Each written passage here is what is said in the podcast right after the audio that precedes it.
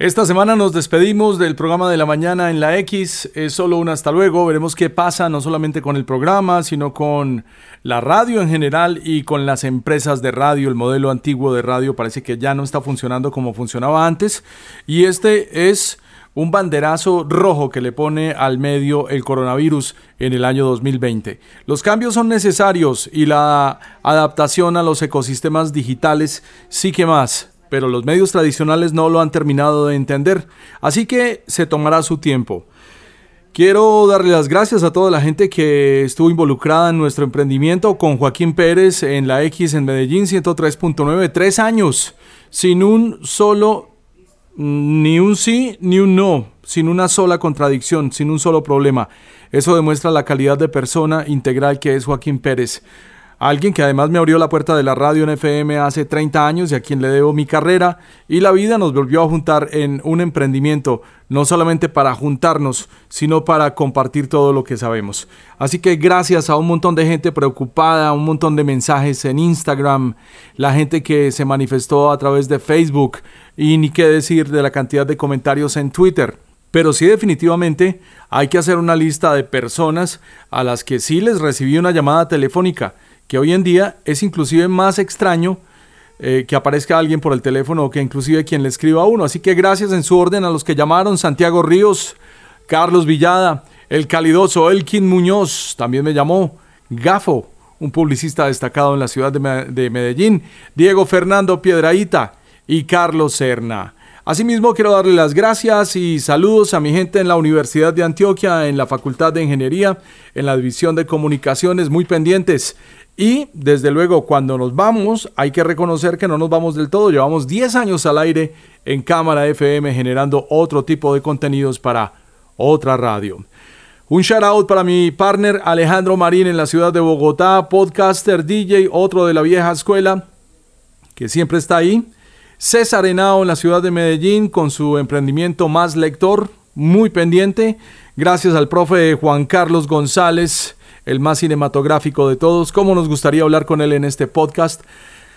César Augusto Pérez en Uruguay se prepara con el lanzamiento de su película Alzados en Almas. Tata González en la ciudad de Medellín, gracias a Diana Chavarro en Nueva York. Juan Carlos Álvarez del Scooter Team en Medellín. Juan Escuartas, mi partner digital desde hace más de 10 años. Alejandro Lopera, hombre de radio, preocupado, pendiente, llamando. Eh, John Davila Yogi, este es uno de los personajes más particulares que me he levantado en estos cinco años porque es un amigo virtual con el que me encuentro en conferencias y reuniones por ahí en Medellín. No somos amigos personales, pero hablamos todos los días.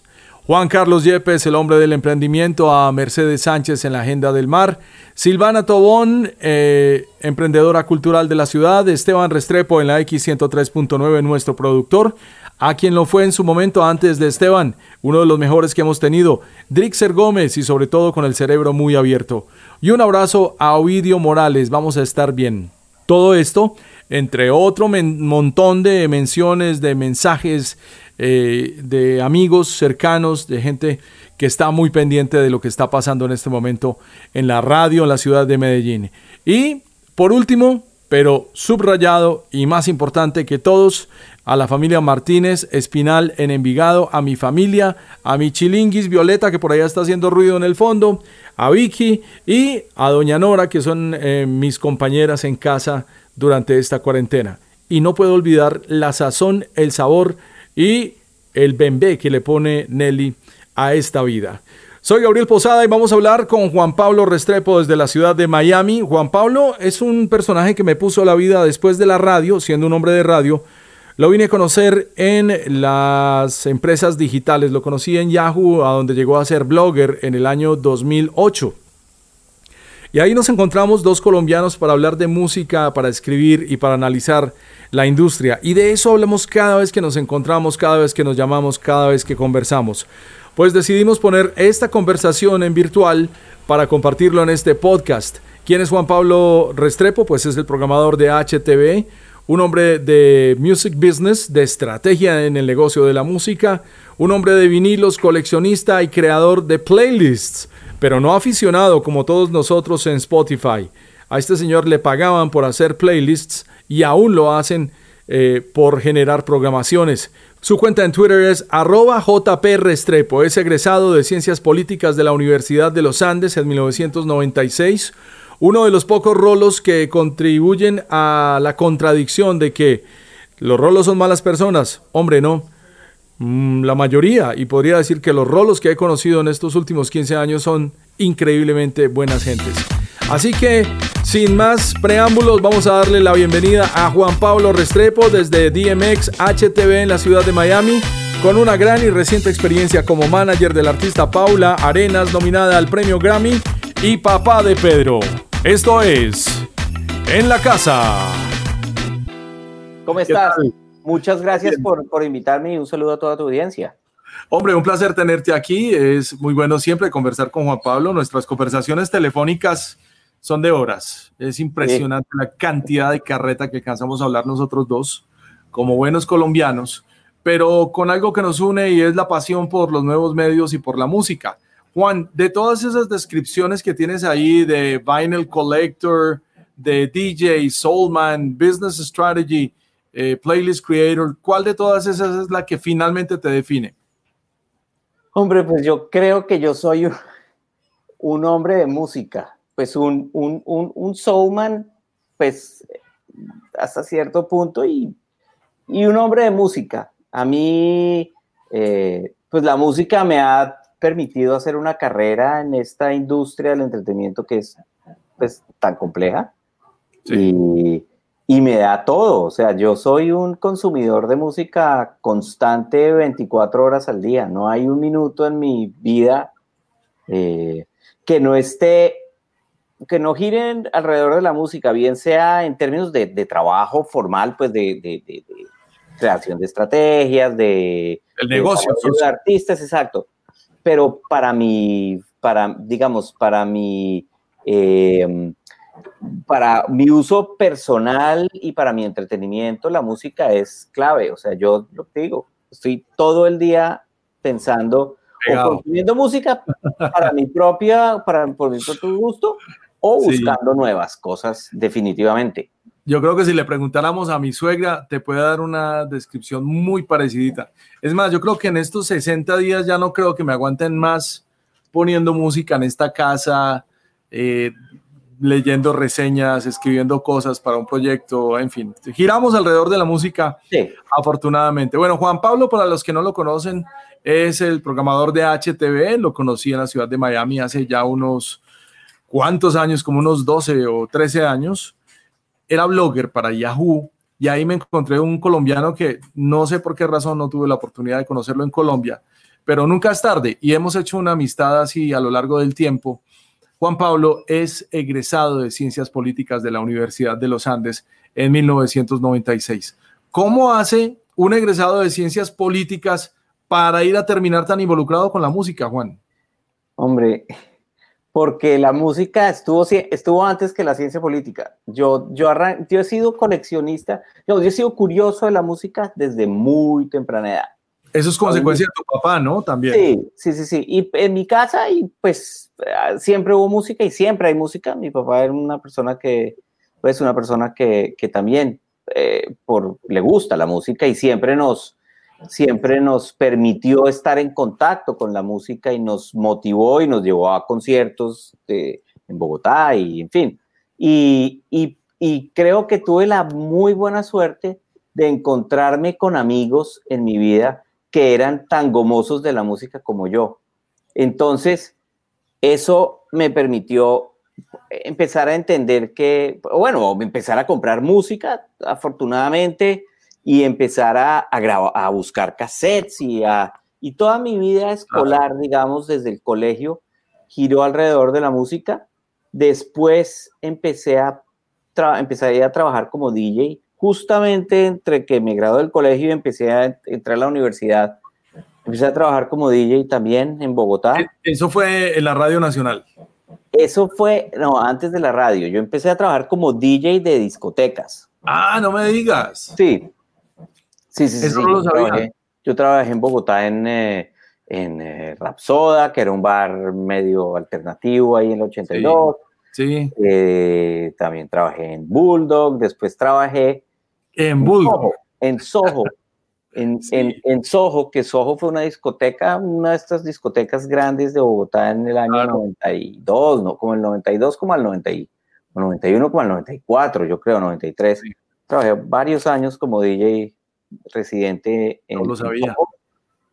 Y, y, ya terminando la universidad, eh, tuve la, gran, la muy buena suerte de estar eh, vinculado, de vincularme a, un equipo de, de, gente que estaba eh, pensando en armar una, una emisora para la, para la Radiodifusora Nacional de Colombia. Y, y eso, de ahí salió Radiónica, eh, pues de ahí se llamó 99.1, que hoy es, digamos que la evolución es Radiónica. Sí. Pero ahí arrancamos en el año 95 con ese, el 6 de enero del año 95. Arrancamos con, con 99.1 y yo ahí empecé a... Tenía primero la franja de la tarde y empecé a hacer programas de blues, que esa es otra de mis grandes pasiones. Claro. Eh, hice programas de blues todo el tiempo, mm, hasta el año 2000 que trabajé, en el 99, pues finales, que trabajé con la Radio Nacional. Hice programas de blues, eh, hice los programas de rock en español, un programa que se llamaba eh, Autopista Sur, que era, lo hacía con, con, con, Álvaro González, con el profe.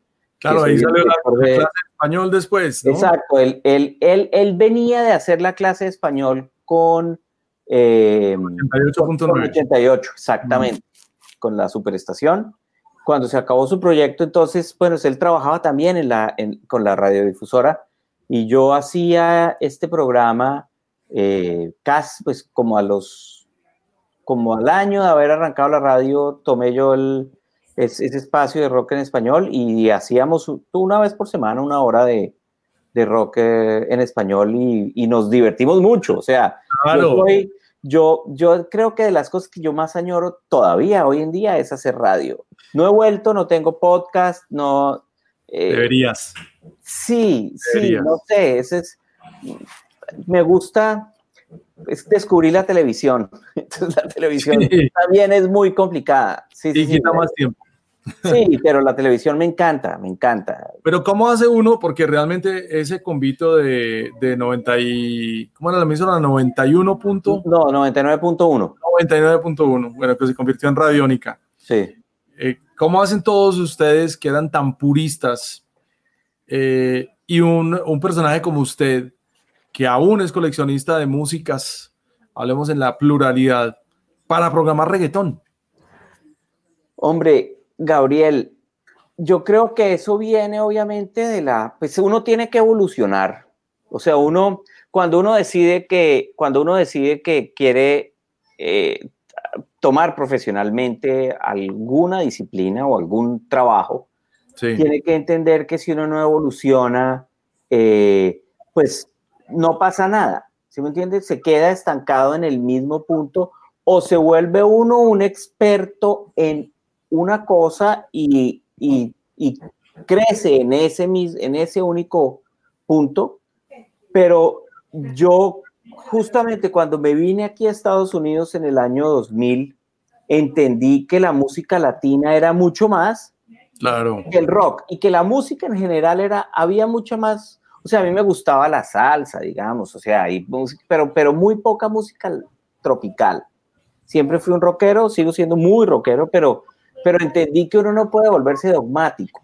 O sea, que uno tiene que entender que para, para evolucionar en su vida profesional y en su trabajo y para aprender tiene que ir... Abrir la mente. Abrir la mente, exactamente. Claro. Y oír a la gente. Oír, el, el, el, oír, básicamente. Claro que también las circunstancias lo ponen a uno en situaciones en donde le toca aprender. En mi caso, en el año 2005 me tocó programar una emisora crossover que jamás me lo imaginé y aprendí mucho de reggaetón ahí. Hicimos unos buenos lanzamientos para ese momento. Creo que nacía el formato urbano en, Medellín, Colombia. Y, ahora que te escucho hablar así, recuerdo unas notas que leí la semana pasada sobre Mick Jagger, cómo él terminó salvando a los Rolling Stones por allá en 1978, eh, cuando hicieron el álbum Some Girls, que estaba viviendo en Nueva York. Y entonces él decía, vea, la, en, en, Nueva York no había sino punk y disco. Y en la mitad estaban los Rolling Stones, un grupo que la gente ya no entendía porque les parecía un grupo de la década anterior, o sea, viejo. Y lo más interesante que había era la música latina, pero yo no era latino. Y, y mire usted cómo en el tiempo Mick Jagger pues terminó salvando a los Rolling Stones porque eh, Keith Richards ese año se la pasó, fue metido en la cárcel y en problemas por delitos de drogas y tonterías de esas, pero Mick Jagger terminó componiendo las canciones y haciendo, sacando adelante este grupo. Eh, yo creo que eso, eso le pasa a uno cuando uno está en una ciudad como Nueva York o en los Estados Unidos, que se da cuenta en esencia uno qué es. Absolutamente, y sobre todo que o sea, yo le, hay música, hay música que uno tiene cuando uno, cuando uno le interesa algo genuinamente y cuando uno empieza, lo que empieza a oír la gente y empieza a entender la dinámica de la evolución de un mercado eh, o de una industria musical. Claro. Pues era muy, era muy claro que, que por un lado venía la música, el formato de la industria tradicional venía en declive, los sellos estaban en declive, eh, el comercio musical venía en picada, había mucha piratería, pero había una luz por allá lejana que era lo que, digamos, lo que había dejado Napster, que era todo ese, digamos, toda esa, toda esa incógnita del intercambio de archivos. Para el año 2000, estamos hablando de cuando llegaste a... Claro, 2000, 2001. No, en el 2000 digamos que la industria todavía estaba medianamente sólida, pero ya... Eh, de todas maneras estaban viviendo de la música negra, porque el, el rhythm and blues, digamos que ya, ya empezaba a sostener el negocio porque el rock había empezado a bajar. Claro, claro, había, había, eh, fue un momento medio, medio crítico y sí, definitivamente toda la parte de hip hop y toda, la parte de música negra urbana venía subiendo y, y, era lo que estaba, lo que estaba empezando a comerse en ese momento el pop. Digamos, el pop blanco tradicional ya, se lo, ya estaba empezando a moverse más hacia lo que estaban o al formato que estaban trabajando los músicos eh, por decirte algo, no sé, Usher. Sí, claro. Eh, en fin, digamos, ese era como el... Los, los, tres años de Nelly. De, exactamente, exactamente, exactamente. Entonces, eso era como lo, eso es lo que estaba pasando un poco. Eh, después, la música latina, pues todavía estaba muy inscrita en el formato de pop tradicional y tropical. Y, y pues podemos decir que eh, cada país tenía como su, su, fuerte, su música fuerte, y es, de eso vivían más o menos, pero... pero el cuento, vivíamos todavía del cuento realmente. Grupos como Maná pasaron a, a esa década viviendo del cuento, Arjona también empujando y un fenómeno muy interesante en el pop, ¿no? Hubo, claro, pues vea, digamos, en ese momento uh, o, en esos años, todavía el pop tradicional estaba muy fuerte. Alejandro Sanz era fuerte, eh, mm, Paulina Rubio era fuerte.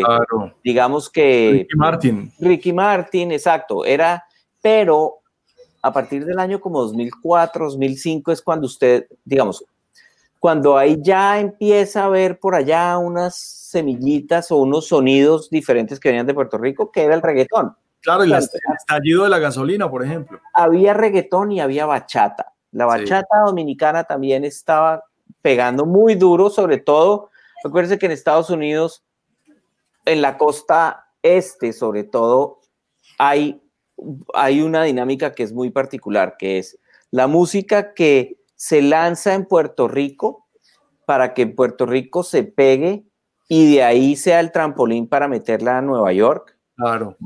Nueva York, New Jersey, Connecticut, que es como lo que es la zona triestatal, que, es, que es como la estrategia de desarrollo de, o era la estrategia de desarrollo de, artistas. el modelo tradicional. Se, si se pega en Puerto Rico, se pega en Nueva York. De acuerdo. Y muchos de estos artistas o muchos de estos cantantes pelados de, de reggaetón que estaban en Puerto Rico eran puramente un fenómeno local, local, absolutamente local, muy de barrio, muy underground todavía, que, que, venía de antes, obviamente, pues ya, o sea, en el 2000, 2000 larguitos, ya Tego Calderón había tenido álbumes y todo ese movimiento puertorriqueño ya se hablaba, pero, todo, pero no era una industria, digamos, no era una, no era una vaina, no era un, movimiento del cual uno pudiera decir, no, es que aquí no, estaba, era muy desconectado. Pero a partir de la gasolina con Daddy Yankee, ya ahí, ese fue como el primer, o la primera canción que la gente dijo, como, wow, ¿qué es esto, no? Por la estética y por todo. Ahí, digamos que ahí sí hay y después se empezaron a salir de a poquitos. Eh, acuérdate, bueno, en esa época estaba Héctor y Tito también. Claro. Eh, empezaron a. Don Omar empezó también ahí.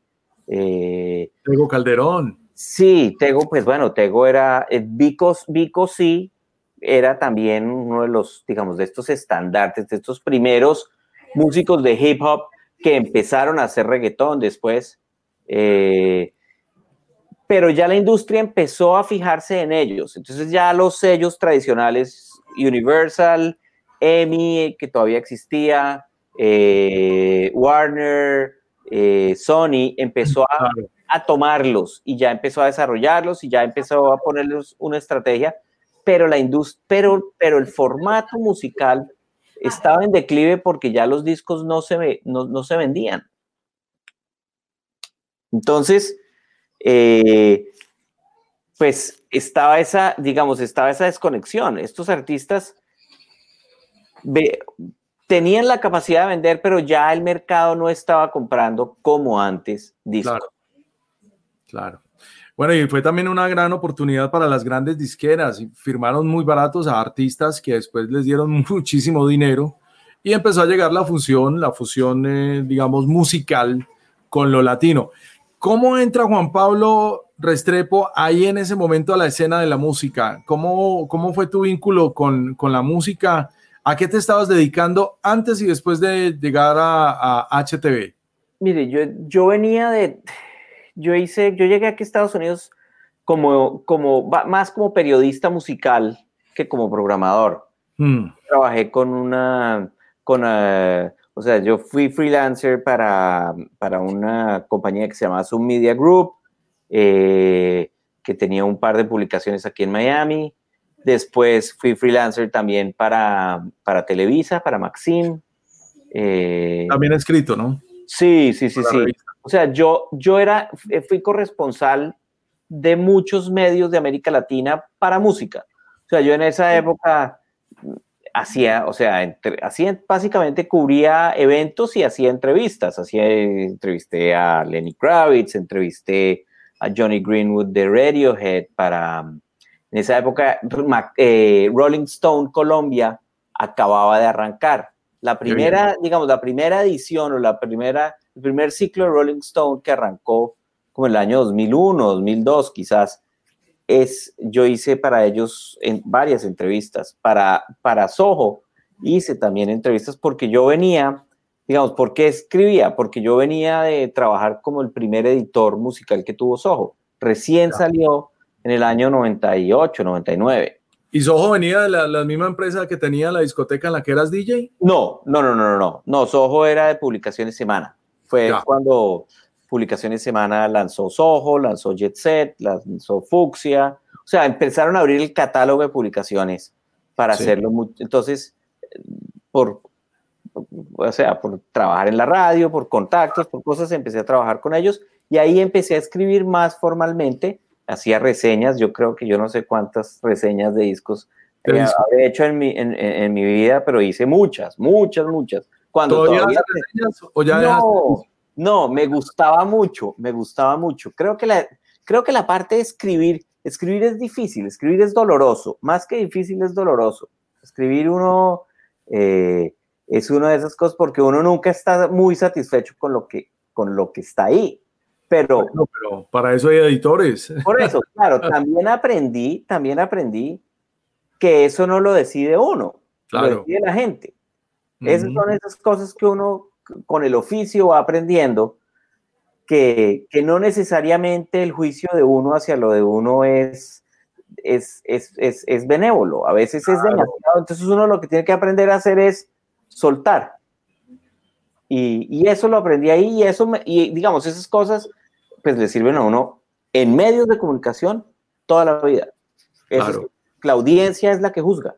El menos es más. Bueno, Juan, ¿y cómo llegaste a HTV? Yo recuerdo para el año 2003 o 2004, estuve una vez en Miami, vi la primera vez ese canal y dije, estos quieren ser MTV latino, pero tropical. Sí, sí, sí, sí. Yo llegué a HTV porque yo trabajaba con una compañía en ese momento que se llamaba DMX, que DMX es la compañía, hoy, hoy en día se llama Mood Media. DMX era la compañía más grande en el mundo de programación musical comercial. Digamos, comercial en términos de hacer playlists para locales. Para marcas, para marcas y, y, y, y eh, locales comerciales. Para exactamente. Y también teníamos la creación de playlists como unas especies de radios para los cableoperadores. Claro.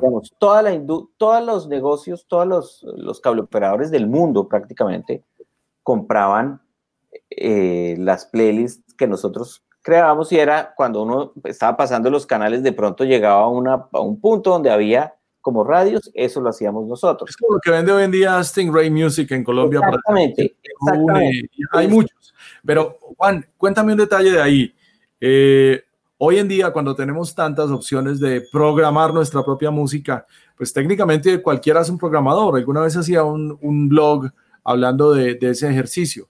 Yo aún hago eh, listas de programación y curvas de música y combino clásicos con música nueva y no sé qué. ¿Cómo, ¿Qué tan emocionante era eso para vos? ¿Cuántas personas había o se te, olvidó, se te volvió en algún momento un oficio repetitivo? ¿Qué tal fue esa experiencia? No. En ese momento arrancando. Hay dos, claro, eso es, digamos, hay dos aproximaciones, porque usted, cuando usted está trabajando para un cliente específico, esto es una herramienta promocional comercial. O sea, ¿cuál es el objetivo que tiene una playlist en un hotel, en un restaurante?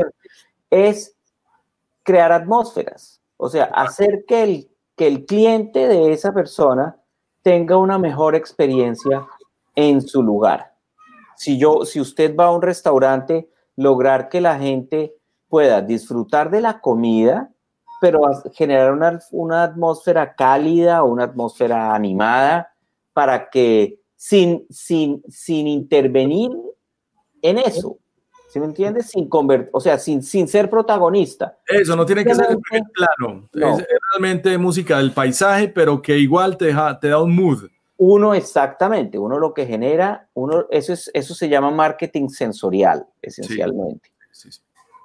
Entonces, em, digamos que yo tenía un buen background musical y, entendí la importancia de la música como una herramienta eh, en, en, generar sensaciones.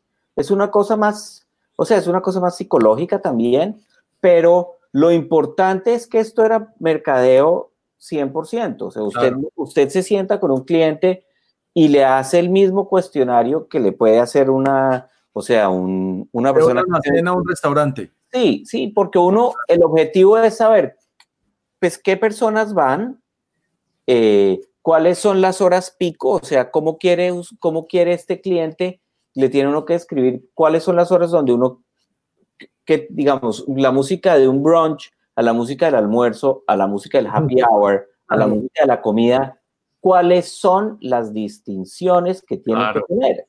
Entonces, Como la personalidad que va a tener tu sonido. Sí, entonces con base en esa información, uno lo que hacía era adaptar eso y, trans, y, y, y, hacer una y traducirlo en música.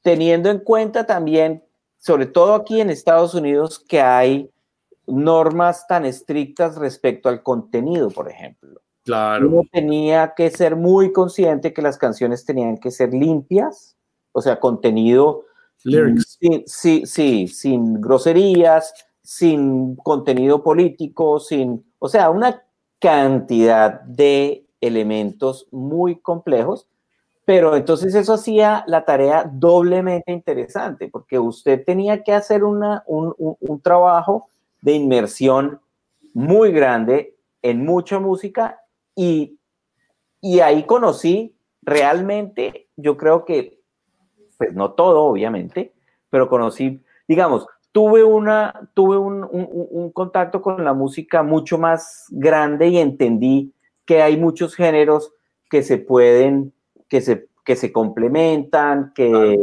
y, y me sirvió también mucho que yo retomé mi, mi interés por, por trabajar como DJ en esa época. Claro, y eso sí es serio, ¿no? Ahí sí te toca convertirse en un, en un curador musical. Sí, entonces ahí también, por esa época empecé a, a, a, tocar mucho en fiestas privadas, en restaurantes, en... Entonces era, era como el experimento social en vivo como a ver qué pasa acá si pongo la gasolina a las 12 de la noche.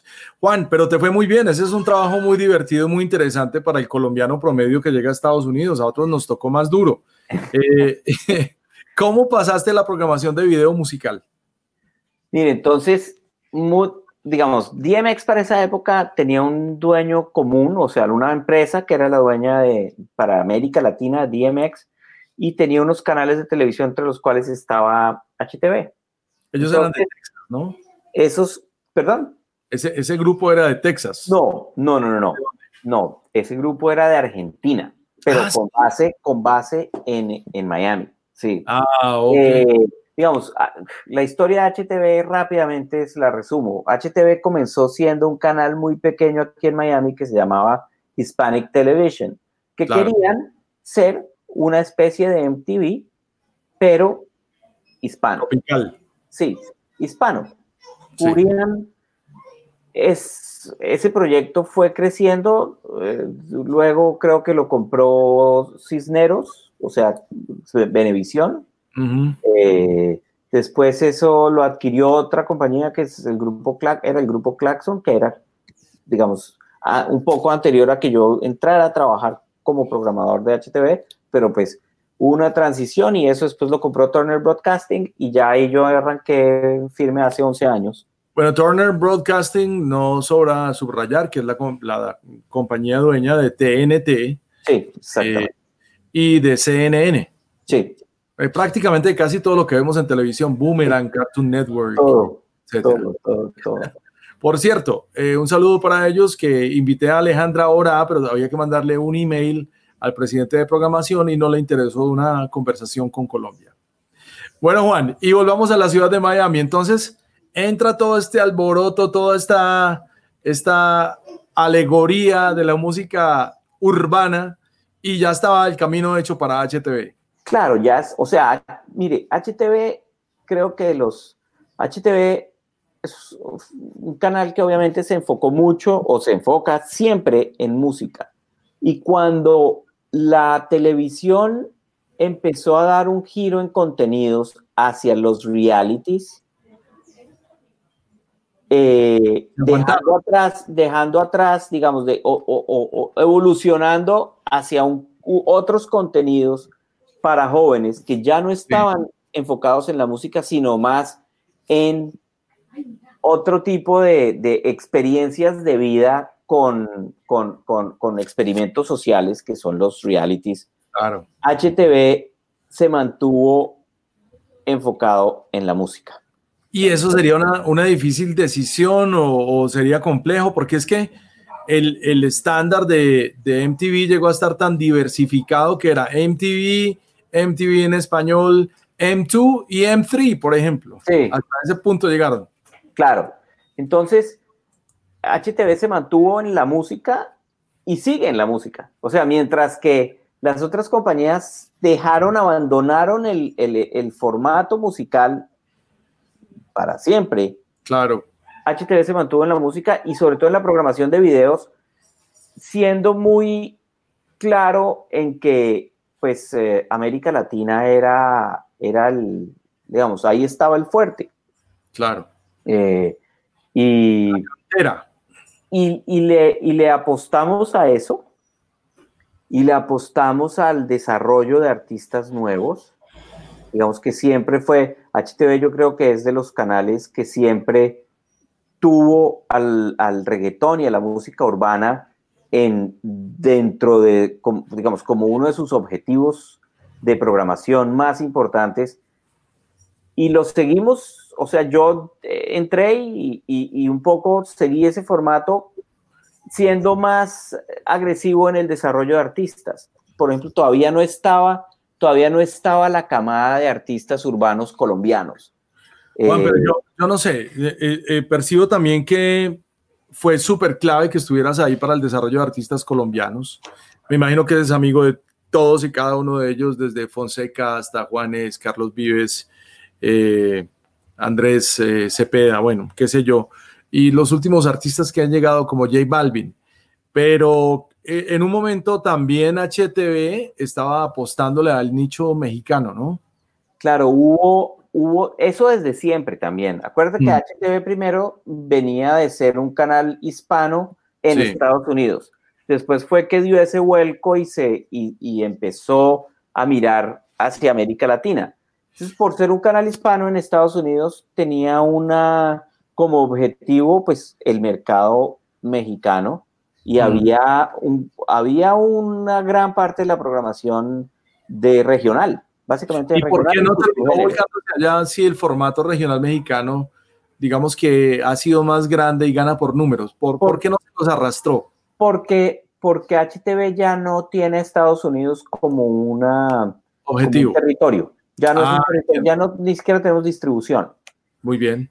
Entonces, ya México, ni México ni Estados Unidos eran un, un objetivo, entonces reforzamos aún más lo, latino eh, hispano.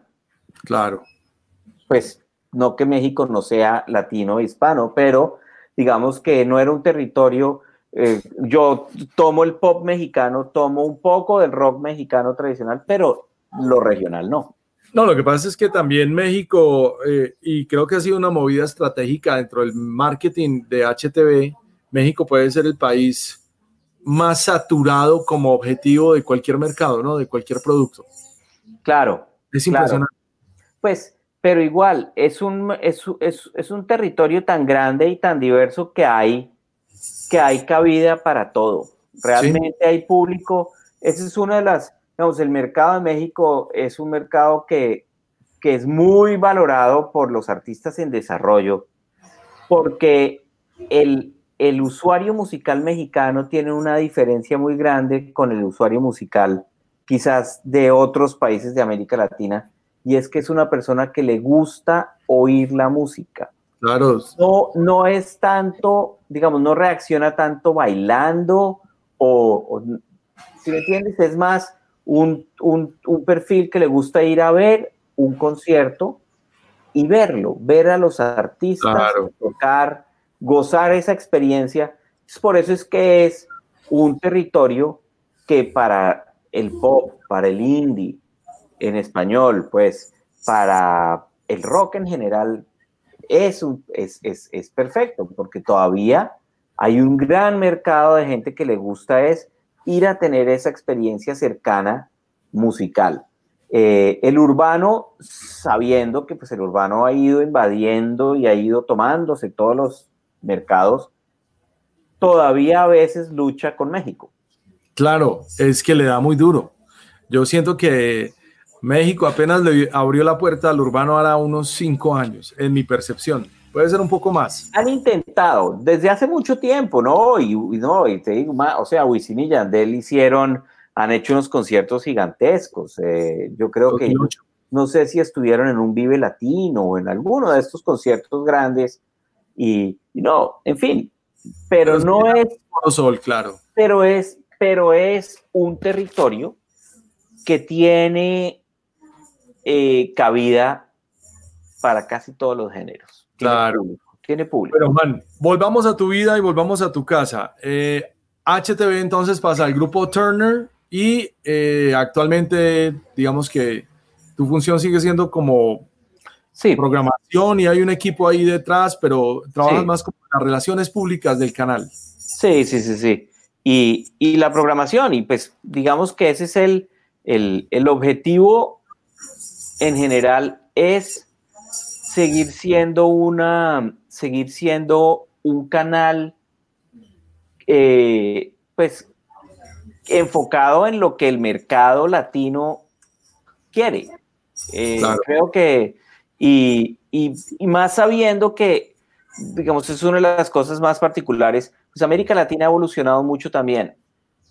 Y, los países han ido desarrollando sus propios, digamos, sus, sus, propios mercados musicales y sus propias camadas de artistas. Entonces, eso nos, eso, pues ante eso, hemos sido muy cuidadosos en tratar de tener algunos de los, de, los eh, artistas que han ido despuntando de cada país y, y, dándoles proyección internacional. Pues bueno, creo que la camada de urbanos de Colombia ha sido uno de esas, digamos, es una de esas historias que, que han, que, en las cuales hemos acertado. Eh, hoy en día, la, la generación de artistas de popular también, creo que ahí ese es otro de los creo que ahí hay un, digamos, es una historia en donde hay como, como una buena, un, buen desarrollo musical enfocado a, a internacionalizar un género. Eh, pues, y obviamente yo sigo trabajando salsa, sigo trabajando vallenato, lo que, lo que, pues, lo que hay. Eh, por ahí algo de cumbia de vez en cuando que aparece. Eh, un poco de rock, nunca hemos abandonado. Entonces, pues se trata de darle a, una audiencia juvenil, em, pues ayudarlos a pasar un buen rato, ¿no? Es una fiesta. Hablemos de esa audiencia juvenil, porque el fenómeno de la radio en Colombia ha sido precisamente eso, el de la eterna juventud, el de perseguir una audiencia adolescente que se está renovando cada dos o tres años y por lo tanto no hay una recurrencia ni unos clásicos ahí. Y la música se vuelve muy desechable, que es prácticamente lo que pasa en el reggaetón. Y no quisiera como entrar a discutir los valores del reggaetón porque primero no es mi género y segundo no lo voy a, no lo voy a defender, pero precisamente estamos hablando con el programador de un medio internacional como es HTV que programa este, este género la generación, estos adolescentes de hace 10, 12, 15 años, ya no están como muy grandecitos y de pronto los perdimos en el camino? Claro, digamos que, o sea, ¿cuál es la razón? Pues digamos, una de las, eh, pues uno, uno tiene que entender que las audiencias van creciendo. Pero lo importante es que crezcan con uno, que no lo dejen en el camino. Sí. Eh, ¿Cómo resuelven eso? No, pues siendo muy o sea, entendiendo que uno no puede, o sea, uno no puede darle a la gente, ¿cómo te explico? Uno no puede alimentar con lo mismo a la gente toda la vida. Claro. Tiene que variar el menú. Eh, y, y, obviamente, pues con nuevas, digamos, con nuevos, con nuevos medios y con nuevas plataformas, sobre todo para que la gente tenga acceso a la música, porque pues ya uno, uno es uno más en el abanico inmenso de opciones de consumo musical y consumo de entretenimiento. Entonces, eh, lo que uno no puede desenfocarse es que siempre hay artistas que están arrancando su carrera. Siempre, siempre. Que tienen otras opciones para desarrollarse, pero pues lo importante es que también lo tengan a uno de, como una herramienta importante para poder tener mayor audiencia. Claro, como, proyección. Bueno, ha habido varios cambios en la industria de la música también en América Latina en esta última década y hemos visto unos personajes que se van, otros que llegan como cualquier dinámica de la música. Pero Juan, yo sí siento que la música se nos ha estancado un poco en Sudamérica. Y no hablo precisamente de Colombia, que se nos ha vuelto la cantera musical, pero en Argentina, por ejemplo, ¿qué está pasando? ¿Qué está pasando en Uruguay? ¿Por qué no. no, tenemos grandes noticias de artistas musicales? No, sí hay, sí hay, claro, sí hay, siempre hay, siempre hay proyectos y siempre hay propuestas. El asunto es que lo que te digo de la evolución de los mercados, por ejemplo, es que antes la industria de conciertos no era rentable, por ejemplo. Obviamente era rentable para grandes producciones como, no sé, si iban los Rolling Stones a Buenos Aires, pues miles de personas, casi que millones de personas iban a verlos. Claro. Pero los artistas, digamos, un circuito de artistas locales no tenían tantas audiencias, pero Argentina empezó a darle mucha fuerza a sus productos locales. Por ejemplo, tú, no sé, nosotros nos acostumbramos a que Soda Stereo hacía giras latinoamericanas gigantes. Sí. Y Fito Páez y Charlie García y Miguel Mateos y los fabulosos Cadillacs eran como pues los artistas que uno decía, hombre, esa, era nuestra visión de rock and roll. Ellos hacían giras, los artistas colombianos no podían hacer giras, porque no había nadie que los iba a ver. Pero en el curso de esta historia, de pronto, pues los artistas argentinos empezaron a darse cuenta que era más productivo hacer conciertos locales y crecer localmente y ahí es cuando empezó, o sea, Babasónicos era, una, era una banda que en Argentina podía meter, digamos, en Argentina y en Ciudad de México podían hacer conciertos de 15 mil personas, mientras que si iban a Bogotá metían 1500. Entonces dijeron, no, preferimos no ir a Bogotá, pero hacer en Argentina tres shows y en, y en México cuatro shows. Claro. O enfocarse solamente en tocar en Argentina y ahí es cuando estos artistas se volvieron inmensamente grandes en sus países. O sea, eh, no sé, mm, Patricio Rey, Los Redonditos de Ricota, que son estas bandas históricas de... que ya claro. Era gente que podía hacer un concierto de 50 mil personas. Sí, en cada... sí. Entonces, háblame de Chile. ¿Qué pasa en Chile? ¿Qué está pasando? Hombre, pues yo de Chile tengo, Chile tengo poco, tengo información básicamente, pues por algunas cosas de urbano, pero Chile tiene todavía una escena indie local, pues que se, que se mueve y Chile todavía tiene pop, por ejemplo, eh, algo de pop, pero tiene indie. Chile tiene una escena independiente fuerte y Chile, mire, internacionalmente para el urbano, por ejemplo, Chile es uno de los países Viña del Mar es uno de los primeros festivales grandes que le abrió la puerta al, reggaetón. Sí. Sí. Y les, fue bien, y les fue bien. Y hay festivales independientes más pequeños que Viña del Mar también que están funcionando. Claro, no, Bueno, ¿qué me opinas de Uruguay? Lo que está pasando, lo que está sucediendo en Montevideo, la cantidad de agrupaciones tan jóvenes haciendo tango y haciendo rock. Sí, y reggaetón. Y urbanos. O sea, yo tengo, con, acuérdense que bueno, Uruguay tuvo cosas interesantes porque Uruguay tuvo como este movimiento de cumbia urbana. Sí. Y de ahí salieron Marama, eh, bueno, ahorita se me pasan algunos nombres, pero, pero hubo una, como un, movimiento ahí eh, de, de urbano cumbia y, y es, pues, les, o sea, les pasa lo que les pasa a muchos artistas que si, si, si no, si rápidamente no empieza a producir, se van, se va decantando y, y, se va, pero pues Uruguay siempre ha sido, o sea, Uruguay es otro de esos países que siempre ha sido rockero en, en, en, en su espíritu, o sea, eso es... Eh, tuvieron hace 10, hace 10, 15 años tuvieron como una, como una, unos, unas 3, 4 bandas de rock importantes. Sí. Eh, y hoy en día, o sea, muy pegados a Argentina, deben seguir consumiendo mucho rock. Claro, no, hace poco estuve en Argentina y, y me llamó mucho la atención la cantidad de artistas uruguayos que estuvieron ahí en este evento que fue el mercado de las industrias creativas argentinas. Okay.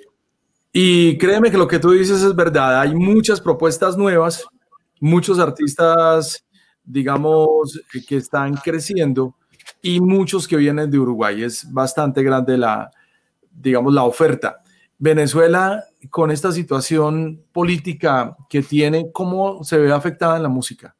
Hombre, pues como se ve afectada cualquier industria en Venezuela. Digamos que ese es un reflejo claro de, la falta de público, pues porque pues la gente, si usted se le va a su público, pues usted no tiene a quién tocarle, entonces le toca irse a buscar su público o en España, o en Argentina, o en Chile, o en Colombia, digamos. Eh, y eso es, y ha, habido una diáspora importante de músicos, de grandes músicos venezolanos que se han tenido que ir a otros países a sobrevivir, básicamente.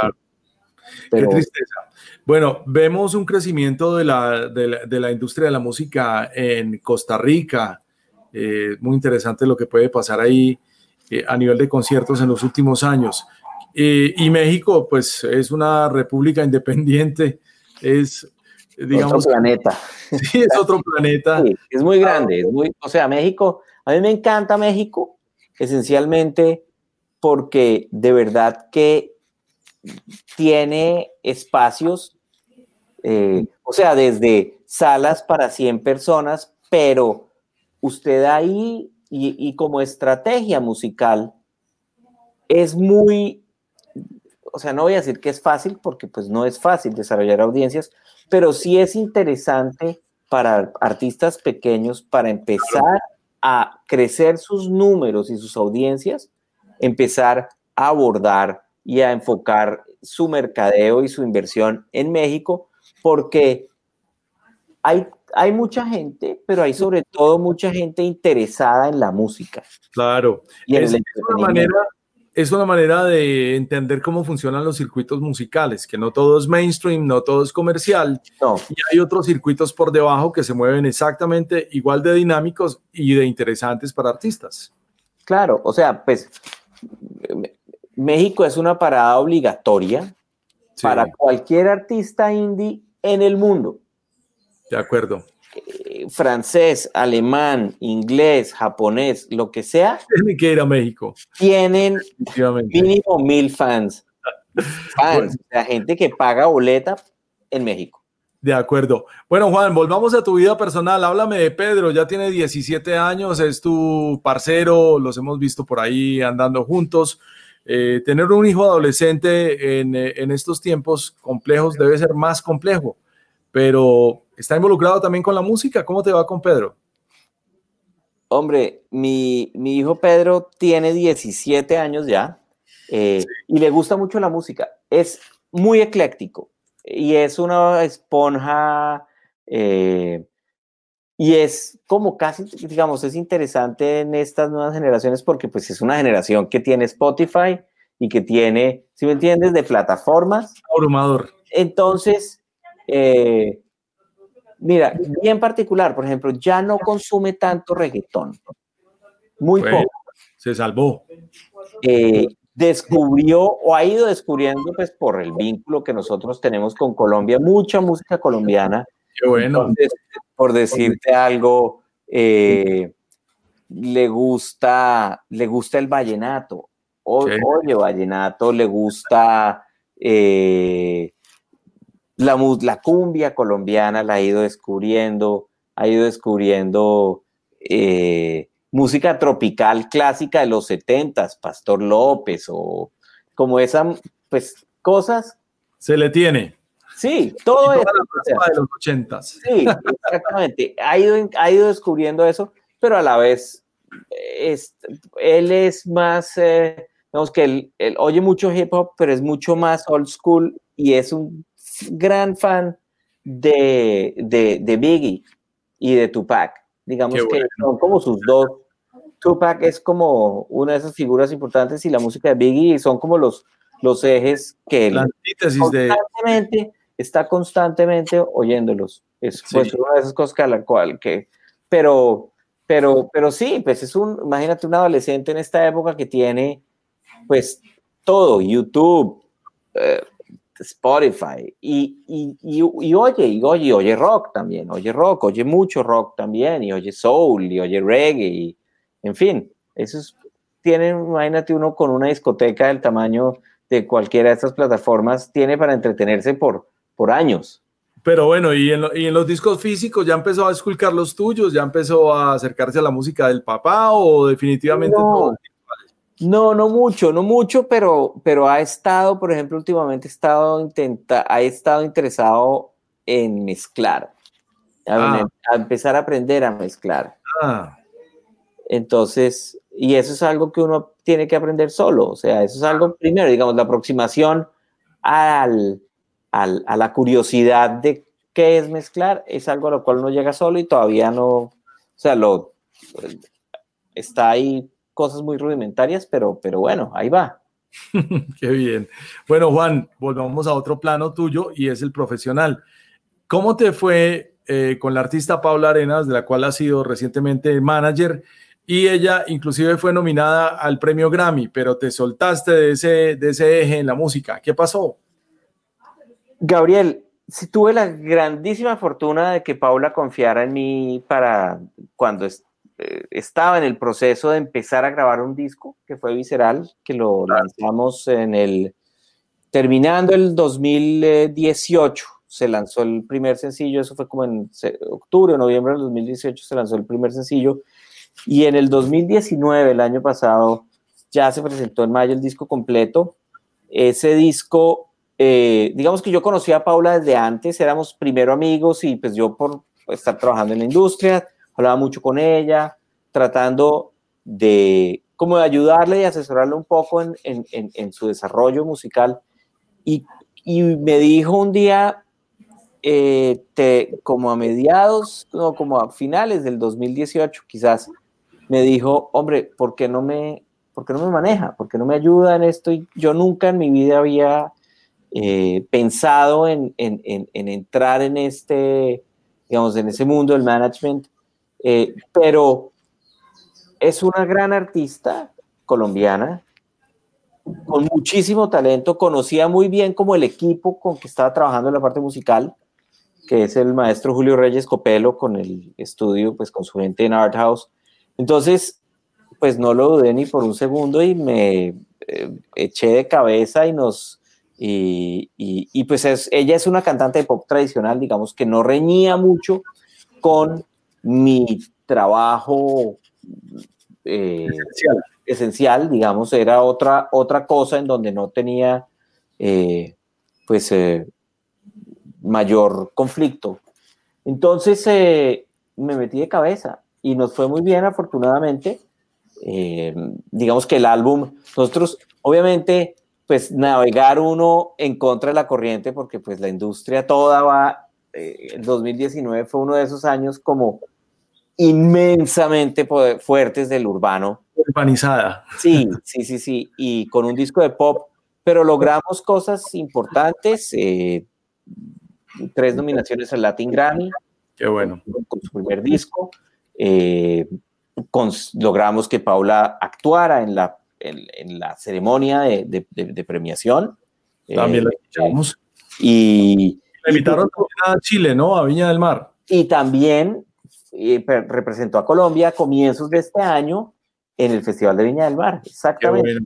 Y bueno, esto, es pura pregunta de papá, pero ¿Paula es la hija del productor Arenas, el de toda la vida? No, no, no, no. Ah, no, no, no, Paula, no, no, Paula viene, pues eh, lleva muchos años, o sea, muchos años entre comillas, porque pues, es una chica joven, pero, pero pues sí tiene una, tuvo una carrera en Bogotá más indie, después se vino aquí a Miami y acá fue cuando yo la conocí y ha trabajado con el maestro Julio Reyes, que es un productor impresionante, impresionante. Es, un, es una, yo creo que los productores más importantes que ahorita en la escena musical latina. Eh, y entonces, eh, pues, hicieron muy bonitas canciones y es una de esas cosas que, pues, me siento muy orgulloso porque, porque logramos justamente en, en, un, en un momento donde la industria está mirando para otro lado, conseguimos que el pop Claro. Eh, y, y, pues al lado de, de, de, artistas muy importantes, ¿no? Hicieron girar cabezas. Bueno, ¿y, por qué la soltaste? Por muchas razones, porque yo creo que en esto hay mucho, en esto tiene que ver mucho la, los ciclos de trabajo. Ya. Los ciclos de trabajo. Yo creo que que, hay una, eh, hay un, digamos, un, como un, proceso de comunicación en donde ya uno sabe que pues hizo, cumplió los objetivos que se, había propuesto y, y, quizás para la evolución de las, digamos, de nosotros dos como, como llave de trabajo, era, era mejor que cada uno continuara su camino, pero seguimos siendo muy buenos amigos, digamos, si somos, y todavía sigo hablando mucho con ella y en términos de, pues, tratar de tener, o de, de, de, algo de asesoría y todo, pero ella esencialmente es mi amiga de, antes eh, y es una cantante eh, y una artista, eh, pues maravillosa, y también coincidió, pues no sé si esto sea pues una, pero este año tan difícil, ella está, está embarazada, va a tener un bebé, entonces fue una cosa que pues pasó como tenía que pasar, creo yo. Muy bien. Juan, para ir cerrando, indiscutiblemente una persona que está involucrada en la industria de la música como vos, hay que preguntarle qué va a pasar con este resto de año, que creo para mí que queda en pausa, pero qué viene en el sonido de América Latina. ¿Hacia dónde va esta industria musical? A ver, pues ese es, o sea, yo creo que este es un año de pausa forzada, pero es un año en donde los artistas y los creadores o la gente que está entrando en, la, en, la, música tiene que aprovechar para explorar estrategias. Claro. Porque las audiencias, eh, pues están pendientes. O sea, tenemos una, tenemos una, quizás nunca antes en la historia había pasado esto, además, que haya tantos millones de personas forzados a estar recluidos en sus casas. De acuerdo. Por un lado. Entonces, sin ninguna otra opción. Digamos que hay una, hay, hay, hay, hay como una, unas leyes que obligan a la gente y uno, pues por una pandemia, que se tienen que quedar en la casa. Entonces, la gente está volviendo a la radio, porque ese es otro, digamos, ese es otro de, esas, otro de esos mitos, porque pues no todo el mundo tiene para tener un plan de datos en su celular. Claro. Desafortunadamente. Entonces, mucha gente tiene que volver a la radio, mucha gente tiene que volver a la televisión. Eh, y eso también, pues es interesante porque se ha visto un repunte de, en otros espacios más tradicionales de audiencia por esto, pero también los creadores independientes, eh, podcasters, videocasters, eh, youtubers, se ha democratizado esto inmensamente. El mensaje, digamos, las, las, herramientas de comunicación se han democratizado y también eh, la gente se ha dado, se ha echado al agua a crear, a ver qué pasa. Entonces, es, para mí es un, es un fenómeno, es un momento muy bonito, porque, porque pues cada vez, o sea, ya no dependemos solamente de un par de canales o un par de radioestaciones. El, el, el, eh, el, mensaje está ahí afuera y está Instagram y está Twitter y está Facebook y está YouTube y están las plataformas y está TikTok, que yo estoy hoy en día enloquecido con TikTok. Se volvió una plataforma musical increíblemente. Se, es, esa es otra, digamos, otra de las cosas que la gente tiene que entender es que hay que aprender cómo funcionan esas plataformas, porque hay oportunidades, entendiendo las ventajas que tiene aprender cómo funciona. es, como, un momento de esos en donde usted, eh, primero tenemos una audiencia cautiva, la gente le está dando clic a las cosas. Y segundo, usted como creador de contenidos, como músico, como proponente, pues nada más le queda que proponer. Sí. Inclusive es parte de este podcast y este ejercicio de conversación con Juan Pablo Restrepo desde la ciudad de Miami, programador de HTV, es eh, su título universitario termina siendo que ciencias políticas. Soy politólogo de la Universidad de los Andes. Sí, señor. Music Business, estratega, soulman, DJ, vinyl collector, playlist creator. Estas conversaciones yo creo que casi que deberían ser de cada semana, Juan, porque siempre se nos queda cortico el tema, ¿no? Claro, pero pues bueno, lo bueno es que siempre habrá oportunidad para volvernos a encontrar. Un placer saludarte desde la ciudad de Medellín, un abrazo a tu familia en la ciudad de Miami, un abrazo cordial a toda la gente en HTV y es un placer compartir contigo, Juan Pablo Restrepo. Gabriel, muchas gracias y un saludo a toda tu audiencia. Y bueno, y oigan música, aprovechen. Muchas gracias, hay que oírla toda. Juan Pablo, muchas gracias y nos vemos en una próxima. Nos vemos, Gabriel, muchas gracias.